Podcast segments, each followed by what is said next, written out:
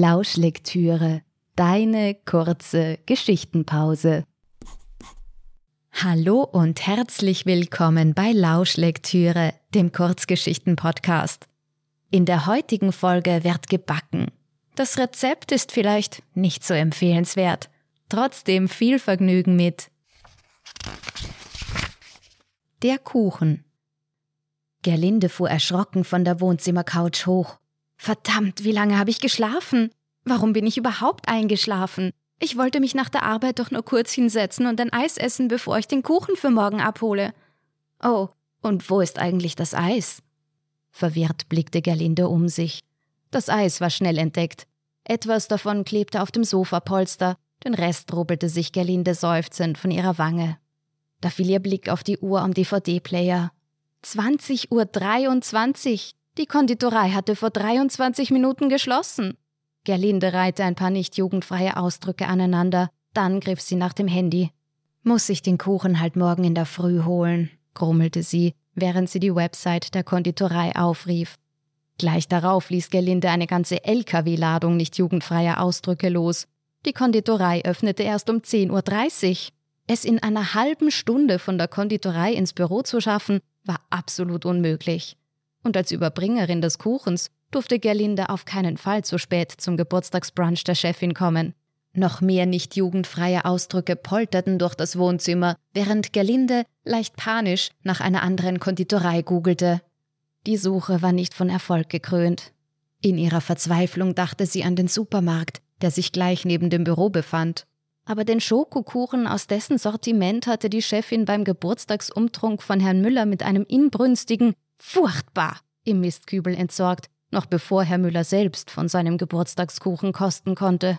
Der Supermarkt war also auch keine Option. Es blieb nur noch eines. Gerlinde musste selbst einen Kuchen backen. Gerlinde stöhnte laut auf. Sie bereute zutiefst versprochen zu haben, dass sie morgen den Geburtstagskuchen mitbringen würde. Was war da nur in sie gefahren? Gerlindes Augen wurden schmal. Die blöde Frau Rainer war schuld, diese widerliche Schleimerin, die jede Gelegenheit nutzte, um sich bei der Chefin einzuschmeicheln. Gerlinde hatte sie von Anfang an nicht leiden können, aber seitdem die Chefin vor einem halben Jahr angekündigt hatte, zu Jahresende eine neue Senior-Projektmanagerin zu ernennen, herrschte offener Krieg zwischen Gerlinde und Frau Rainer. Dummerweise war Frau Rainer zwar eine blöde Kuh, aber in ihrem Job war sie richtig gut. Sie war eine harte Gegnerin. Und ausgerechnet beim Siemens-Pitch vor zwei Wochen war Gerlinde ein grober Schnitzer widerfahren, den sie nun dringend ausbügeln musste, um noch eine Chance auf die Beförderung zu haben. Daher war es schneller als Gerlindes Hirn folgen konnte aus ihrem Mund gesprudelt. Ich bringe Ihnen genau so einen Kuchen. Als die Chefin vor zwei Tagen wehmütig erzählt hatte, dass ihre Mutter ihr immer einen so unvergesslich guten Schokokuchen zum Geburtstag gebacken hatte. Mit einem Kuchen, der bei der Chefin Kindheitserinnerungen weckt, würde sie den Siemens-Pitch wieder gerade bügeln und darüber hinaus noch Pluspunkte sammeln, was sich gelinde sicher. Und das war sechs Wochen vor Jahresende sicher alles andere als verkehrt. Dass das ein guter Schachzug war, konnte Gerlinde an Frau Reiners zitronensäuerlichem Gesichtsausdruck ablesen und Gerlinde wusste, dass der Schokokuchen aus der Konditorei bei ihr ums Eck mit Abstand der beste in der Stadt war. Dieser Kuchen war ein absoluter Gewinnerkuchen, ein bereit für die Beförderung Kuchen. Doch das hatte Gerlinde nun durch ihren unfreiwilligen Powernap vergeigt. Aber sicher weckt nichts mehr Kindheitserinnerungen an einen selbstgebackenen Schokokuchen als ein selbstgebackener Schokokuchen versuchte sie sich selbst zu motivieren und googelte nach einem Rezept. Ihre Wahl fiel auf den gelingsicheren Schokokuchen, super lecker, für den sie praktischerweise nicht einmal irgendwelche Zutaten abwiegen musste, weil alles in der Maßeinheit Joghurtbecher angegeben war.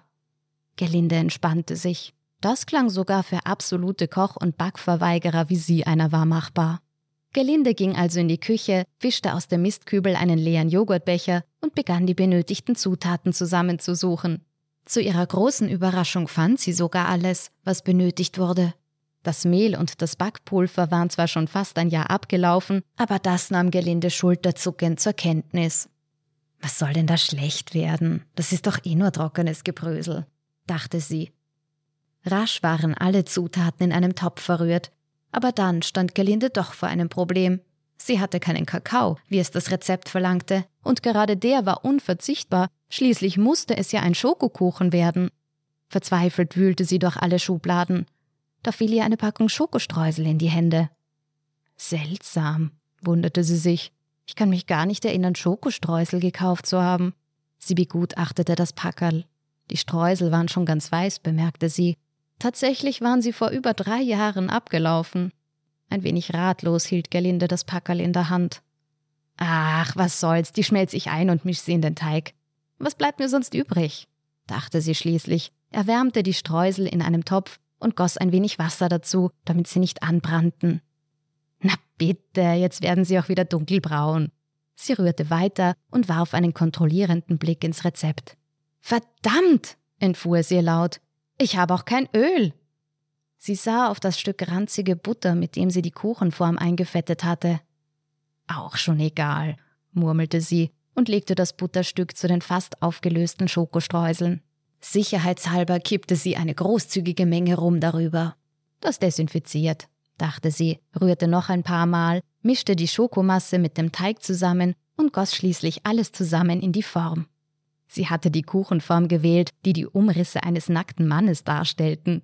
Frau Reiner wird nach Luft schnappen, aber die Chefin wird in dieses übertriebene Lachen ausbrechen, in das sie seit ihrer Scheidung immer ausbrach, wenn jemand eine auch nur annähernd zweideutige Aussage machte.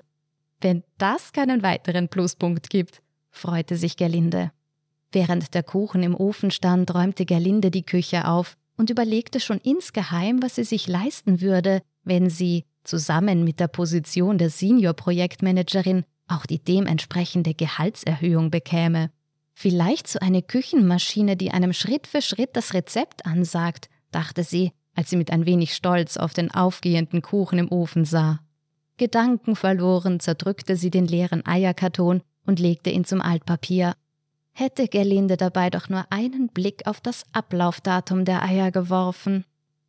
Am nächsten Tag um 11 Uhr versammelte sich die ganze Belegschaft zu einem gemeinsamen Brunch im Besprechungsraum.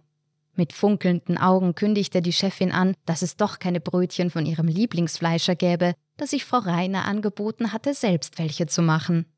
Frau Reiner zog effektvoll die Alufolien der beiden Platten in der Tischmitte weg. Kunstvoll dekorierte Brötchen kamen zum Vorschein.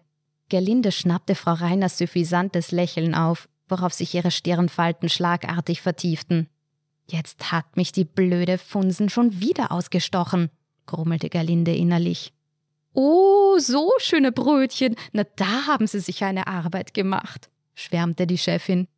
Radieschen, Röschen, Wachteleier, auf denen Kaviarperlen in Herzform dekoriert waren, essbare Blüten in allen erdenklichen Farben und Formen und in der Mitte ein kleiner Käseigel mit Olivenaugen. Toll, dachte Gerlinde. Daneben sieht mein Kuchen aus, als hätte ihn ein Kindergartenkind gemacht. Meine Güte, das Gemüse ist ja ganz reizend geschnitten. Das ist ja direkt schade, in diese Kunstwerke reinzubeißen, sagte die Chefin und schlug ihre Zähne in ein Eibrötchen. Ach, winkte Frau Reiner ab. In fünf Stunden war alles fertig. Das ist doch kein Aufwand für so einen freudigen Anlass. Das Brot habe ich übrigens selbst gebacken. Und Sie müssen die Wachteleier mit dieser Soße probieren. Das Rezept habe ich von japanischen Freunden. Gerlinde bemerkte, dass einige Augenpaare synchron eine dezente Runde rollten.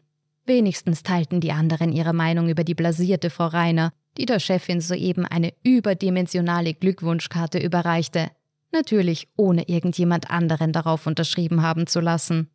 Gelinde steckte, als niemand hinsah, den kleinen Finger in die japanische Soße und leckte ihn argwöhnisch ab.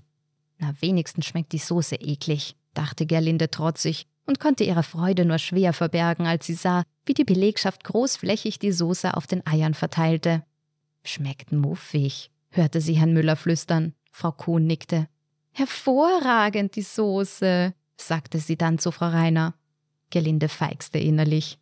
Vielleicht ist dieser Kampf doch noch nicht verloren, dachte sie, als sie bemerkte, dass die Chefin das zweite mit Soße beträufelte Wachtelei unter eine Gurkenscheibe schob und ihre Serviette darauf legte. Kaum waren die Brötchen aufgegessen, sprang Frau Rainer auf und schnappte den mit Kerzen bespickten nackten Schokokuchenmann. Gerade als Gelinde einwerfen wollte, dass sie den Kuchen schon selbst servieren würde, begann Frau Rainer inbrünstig ein Geburtstagslied zu singen, in das der Rest der Belegschaft zögernd einstimmte. Als die Chefin den Kuchen erblickte, war ihre Begeisterung erwartungsgemäß schrill. Das ist ja ein nackter Mann. Und dann auch noch so ein dunkler Knuspriger, kicherte sie wie ein pubertierendes Mädchen, was die Angestellten mit peinlichem Schweigen kommentierten. Die Chefin hatte davon nichts gemerkt und blies immer noch kichernd die Kerzen aus. Wer war denn da so aufmerksam und hat mir meinen Lieblingskuchen gebacken? fragte sie beim Anschneiden, woraufhin Gerlindes Arm in die Höhe schnellte. Die Chefin bedankte sich mit blumigen Worten und lächelte breit. Ohne Zweifel, Gerlindes Patzer beim Siemens-Pitch war vergeben. Gerlinde war so erleichtert, dass sie es mit Gleichmut auffasste, dass niemand beim Kuchenessen in lautes Schwärmen geriet. Sie war sogar so erleichtert, dass sie es achselzuckend zur Kenntnis nahm, dass der Kuchen einen irgendwie merkwürdigen Geschmack hatte. In jedem Fall schmeckte er nicht schlechter als die blöde japanische Soße, dachte Gerlinde. Zwei Stunden später saßen alle wieder vor den Bildschirmen. Das Tastaturklappern im Großraumbüro klang wie ein organisierter Regenguss auf einem Blechdach.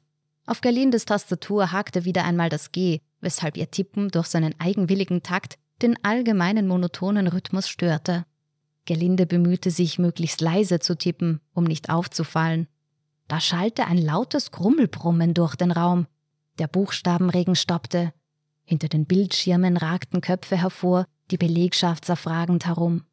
Nachdem alles still blieb, machte sich ein allgemeines Achselzucken breit und die Köpfe verschwanden wieder hinter den Bildschirmen.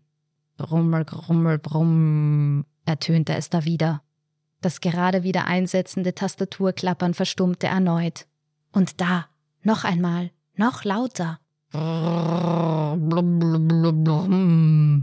Diesmal gefolgt von einem leicht verzweifelt klingenden Oje. Die Köpfe folgten Frau Reiner, die in gebückter Haltung, so schnell sie ihre hochhackigen Schuhe trugen, Richtung Toilette trippelte, wobei sie noch ein paar gepresste Oje ausstieß. Die Toilettentür fiel laut ins Schloss und es herrschte wieder Ruhe im Großraumbüro. Fragende Blicke wurden ausgetauscht.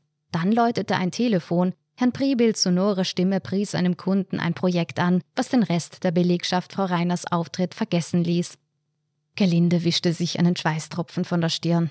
Mit einem Mal schien ihr ganzer Körper zu glühen.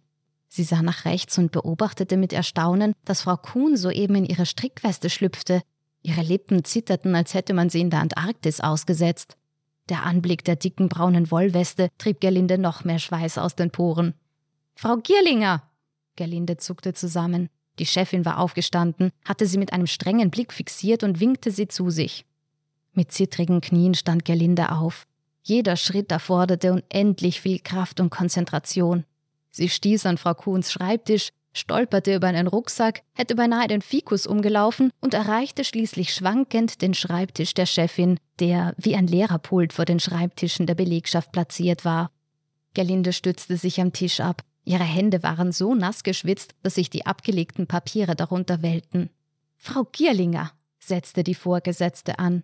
In diesem Moment durchzog ein eindeutig als Flatulenz erkennbarer Laut das Büro. Knatternd wie ein Maschinengewehr entlud sich die Ladung in voller Lautstärke. Es tut mir leid, wimmerte Herr Müller und vergrub sein Gesicht in seinen Händen. Gleich darauf ertönte ein würgendes Geräusch von seiner Sitznachbarin. Die Chefin starrte ungläubig in den Raum. Was ist denn hier los? Gerlinde bemerkte, dass auch die Stirn der Vorgesetzten von Schweißperlen benetzt war. Synchron fassten sich die beiden Frauen an den Bauch und krümmten sich. Die Eier, keuchte die Chefin. Gerlinde erstarrte. Die Eier. Warum hatte sie eigentlich Eier im Kühlschrank gehabt? Sie kaufte doch nie Eier. In Sekundenbruchteilen reihten sich Erinnerungsbruchstücke aneinander und fügten sich zu der Flasche Eierlikör zusammen, den sie mit ihrer besten Freundin zu Ostern gemacht hatte. Und Ostern war sehr lange her. Gerlinde schluckte. Oder sie wollte. Die Spucke fand den Weg nicht mehr nach unten. Da war zu vieles, das gerade in die Gegenrichtung strebte. Und schon ergoss sich Gerlindes Mageninhalt über den Schreibtisch der Chefin, die sich in letzter Sekunde mit dem rollenden Sessel in Sicherheit brachte. Aber auf ihrer Bluse prangte nun ein Fleck, dessen Anblick Gerlinde die Tränen in die Augen trieb. Es tut mir leid, sagte sie, begleitet von ein paar weiteren Bröckeln. Gerlinde brach in Tränen aus. Ungeachtet der unsagbaren Peinlichkeit, die sie verspürte, war ihr klar, dass sie sich nun nicht nur von der Beförderung, sondern auch gleich von ihrem Job verabschieden konnte. Nicht genug, dass sie in ein paar Sekunden sämtliche Auftragsschreiben der letzten Woche vernichtet hatte, sie hatte die gesamte Belegschaft inklusive der Chefin vergiftet. Die Eier, wiederholte die Chefin wie in Trance. Sie erhob sich und streckte drohend den Arm aus. Sie, setzte sie an. Sie haben uns alle vergiftet. Gerlinde öffnete langsam die Augen, bereit, die Konsequenzen zu tragen. Da bemerkte sie, der Zeigefinger deutete nicht auf sie. Verwirrt drehte sie sich um. Sie mit ihren muffigen Wachteleiern. Frau Reiner stand wie erstarrt vor der Toilettentür. Ihr Unterkiefer war tief herabgesunken, die Augenbrauen folgten in dieselbe Richtung. Es war alles ganz frisch, stotterte sie, dann verschwand sie eilend wieder auf die Toilette, die Hand auf den Mund gepresst. Ein paar Stunden später befand sich die gesamte Belegschaft im nächstgelegenen Spital. Gelinde lag in einem Krankenhausbett und starrte auf die Flüssigkeit im Tropf, die langsam über eine Kanüle in ihrem Arm verschwand. Endlich ließ die Übelkeit ein wenig nach. Irgendwo weiter hinten im Raum schluchzte Frau Rainer. Ich muss etwas sagen, dachte Gerlinde. Die Rainer ist zwar eine blöde Kuh, aber sie sollte nicht für meinen Fehler büßen müssen. Frau Gierlinger, wie geht es Ihnen? vernahm sie da die Stimme ihrer Chefin. Sie saß in einem Rollstuhl, auch an ihrem Arm hing ein Tropf. Gerlinde wusste, der Moment der Wahrheit war gekommen.